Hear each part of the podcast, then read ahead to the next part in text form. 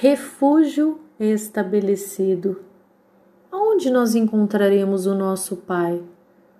Imputamos um peso como se falar com ele fosse um fardo pesado demais. Perfeição, regras, entregas duras, peso. Entretanto, tudo o que precisamos está em um lugar leve e gostoso.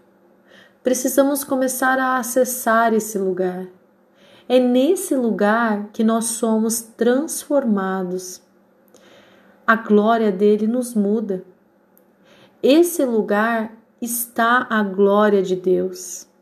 Adão, antes da queda, encontrava o Senhor em seu jardim, no jardim do Éden.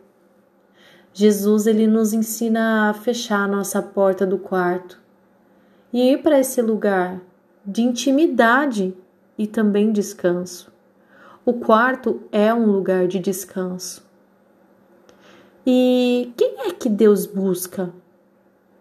A palavra de Deus diz que ele busca os verdadeiros adoradores que o adoram em espírito e em verdade.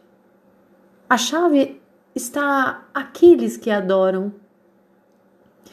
Em nossa essência, a adoração. A adoração é prazer em Deus esse é o primeiro passo. Vá a um lugar secreto, vá a um lugar de intimidade, vá para esse encontro e que somente você e ele estejam ali. Estenda suas mãos aos céus, busque a sua glória, somente a sua glória. A palavra de Deus nos diz que é ali que somos transformados não fazemos tudo certo para estarmos ali, mas somos mudados ali, somos transformados ali. Entregamos tudo o que temos e somos ali, porque Ele, Ele é suficiente.